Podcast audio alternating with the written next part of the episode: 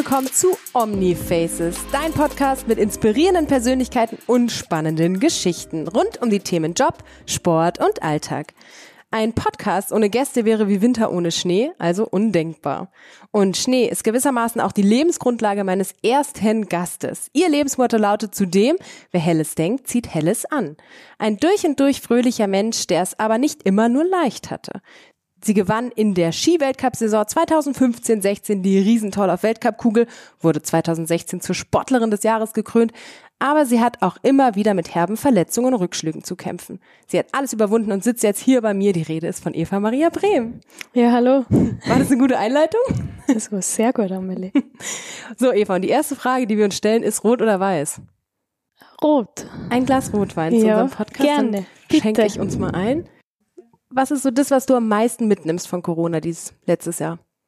Ja, sehr viele Dinge. Gell? Also ähm, natürlich, dass es ähm, der Hauptgrund, glaube ich, was, oder die Haupterkenntnis, was ich immer mehr mitnehme, ist, dass wir alle auf dieser Welt äh, unmittelbar miteinander verbunden sind.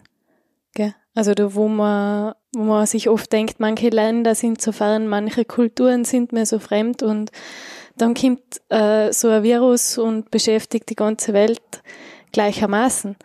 Gell? Und äh, durch unser Reisen und durch unseren Lebensstil in den letzten Jahren natürlich ähm, haben wir auch gesehen, wie, wie schnell das so einfach geht, dass, dass sich solche Dinge ausbreiten und wie wir alle miteinander verbunden sind, also menschlich gesehen und sei es auch von Lieferketten und so weiter, Zulieferungen. Ähm, das war sehr spannend und natürlich, ähm, was glaube ich immer noch äh, extrem interessant ist, ist, wie jeder damit umgeht. Was die Menschen für einen Zugang haben, gell?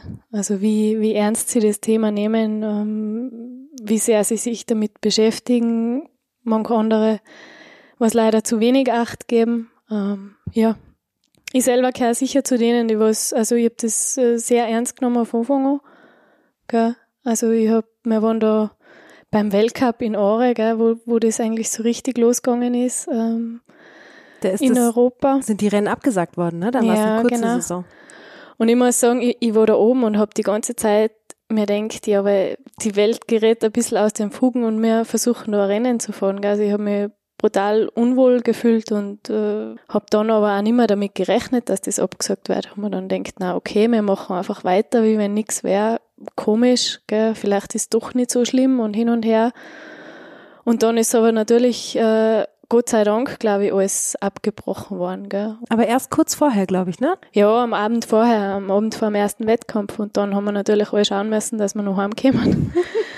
und ähm, ja, war, war sicher eine spannende Zeit. Ähm, hab das dann auch jetzt äh, vor der Wettkampfsaison sehr ernst genommen, weil für uns natürlich schon einiges am Spiel steht.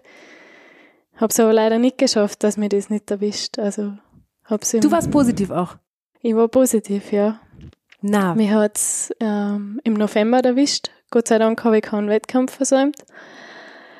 Aber ich muss sagen, das war kein Spaß, ne? hattest du richtig Geschmacksverlust und Ja, Geschmacksverlust habe ich witzigerweise nie gehabt. Aber mir ist einfach so richtig, also richtig schlecht gegangen. Also äh, Gliederschmerzen unglaublich. Ähm, ja, und hat mir jetzt als gesunden, fitten, eigentlich topfitten jungen Menschen drei bis vier Wochen braucht, bis ich wieder da war, wo ich vorher war, ja. Und das hat mir dann schon auch nochmal extrem zu denken gegeben, obwohl ich vorher schon vorsichtig war. hast du es an der Lunge und an dem Volumen drumherum auch gespürt danach, wie schnell du wieder dabei bist? Ja, an der Lunge, also Lunge war für mich so ein bisschen das Hauptthema, ja, muss ich sagen. Also, also, dass man in der Nacht einmal munter wird und ein bisschen Atemnot hat. Ähm, und dass man natürlich nachher als Sportler seiner Lunge wieder lernen muss, auf alles zuzugreifen, was ja extrem wichtig ist. Ähm, war schon, waren schon spannende Wochen, die ich da jetzt hinter mir habe, ja, mit ganz neuen Erfahrungen. Was ich aber irgendwie erschreckend finde, wenn man sich so die, den Verlauf von Corona anschaut, im ersten Lockdown war man noch total panisch oder ich hatte voll viel Angst und jetzt ist der dritte Lockdown und irgendwie ist es schon so zur Gewohnheit geworden. Geht dir das ähnlich? Ja, schon. Es ist, es ist natürlich schon ein Stück weit neue Normalität geworden, gell?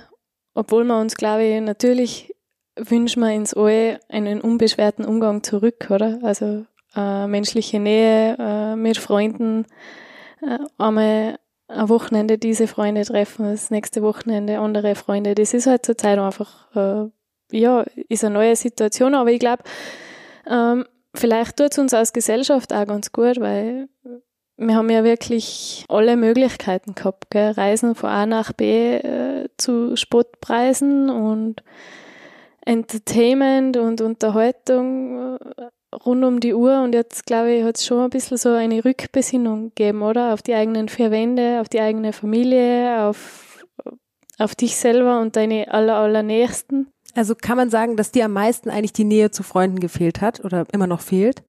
Ja. Bist du so ein Gesellschaftstyp?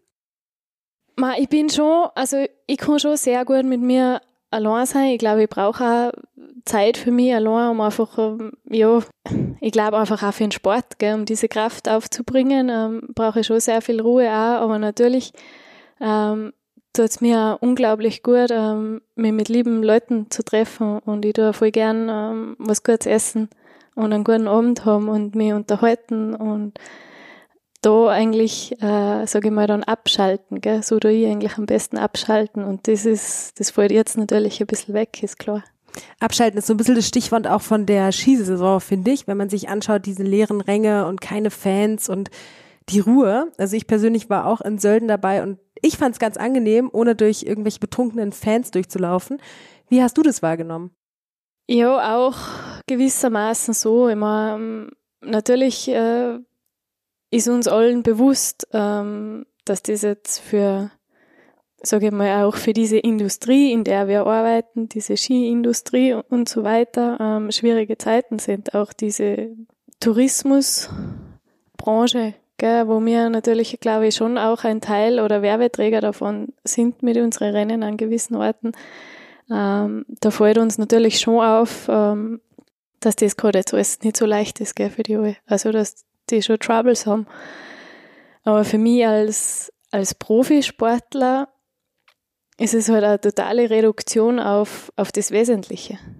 Genau auf das, auf das, was ankommt, vom Start bis Ziel die Leistung bringen und sonst ist da nichts. Da ist, da ist keine Party, da, da, ja, ähm, es feuert die keiner an, es, es, äh, es tröstet die nachher keiner. Also es ist einfach die totale äh, ganz puristischer Sport zurzeit.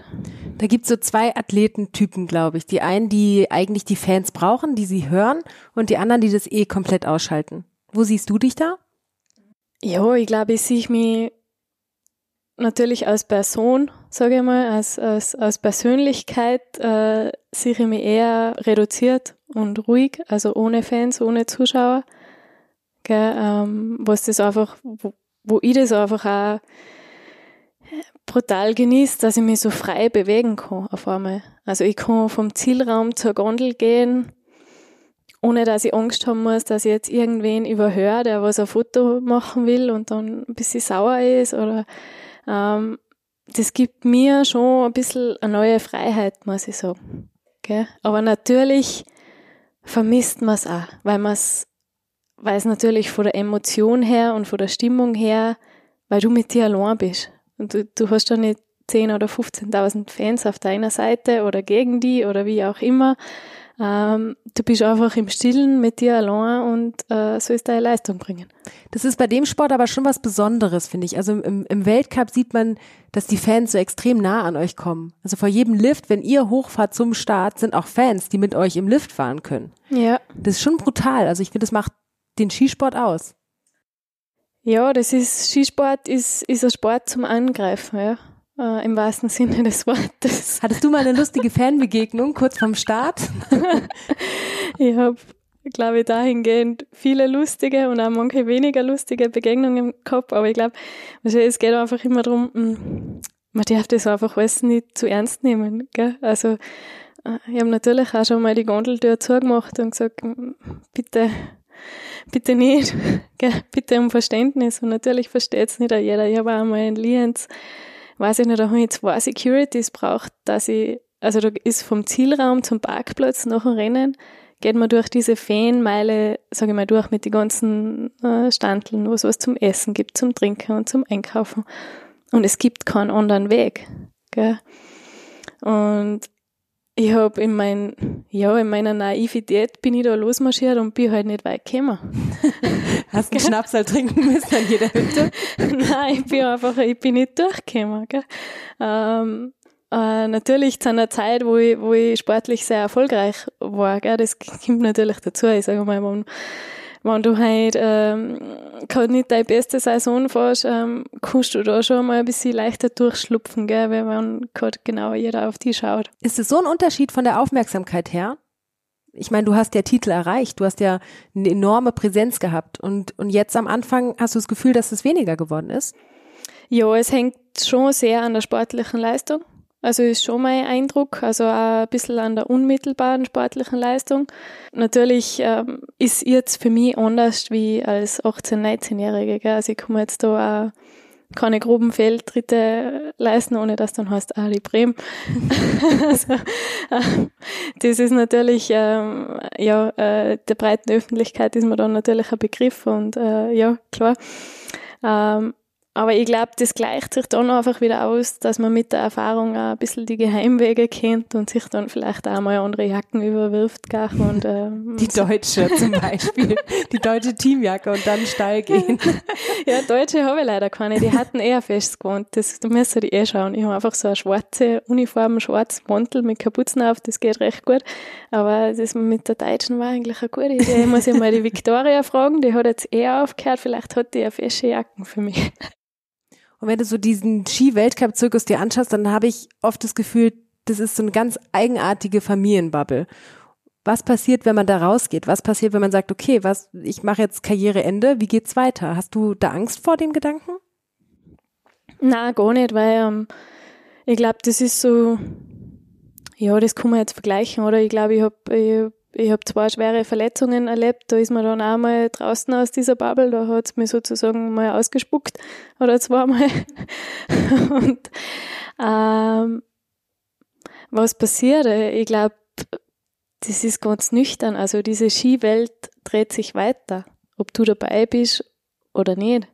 Also mh, dieses Rad wird sich immer weiter drehen, egal ob du dabei bist, ähm, egal ob ein anderer gerade fehlt. Ähm, es gibt immer einen Sieger, es gibt immer einen Letzten. Also ähm, diese Mühle dreht sich einfach immer weiter und von dem her, ja, ist es gut für den Sport, weil so muss das sein. Aber natürlich ist es äh, für, oder für mich als Person war das auch was, was ich gelernt habe, ähm, was ja du, wenn du da im Wettkampfmodus bist und eine volle Saison fährst, ähm, meinst du, dass das das Wichtigste der Welt ist und dass und dass auf alles äh, geachtet wird und so weiter und so fort. Und auf einmal bist du verletzt, sitzt zu Hause und merkst, es macht jetzt, also für das Produkt Skiweltcup macht es gerade genau null Unterschied, ob ich da dabei bin oder nicht. Und ähm, ja, dessen muss man sich, glaube ich, dann schon auch bewusst sein, gell? Und, und dessen bin ich mir bewusst und von dem her sehe ich das eigentlich ganz locker. Also ist das jetzt eine bewusste Entscheidung, dass ich noch in, in dieser Bubble bin und wird das dann auch relativ nüchterne und bewusste Entscheidung sein, da mal nicht mehr dabei zu sein. Wir machen jetzt hier Schluss und trinken weiter und ja, wenn ihr noch Fragen oder Anregungen habt zu Eva, dann schreibt sie doch einfach mal und Eva wird sie bestimmt noch beantworten. Auf alle Fälle und äh, möchte mich auch bedanken. Auch für mich halt ganz eine neue Erfahrung und eine schöne Gelegenheit, einmal für mich als doch nicht die Plaudertasche des alpinen Skiweltcups heute mal ein bisschen, bisschen Zeit zu haben und auch mal ein bisschen was zu offenbaren.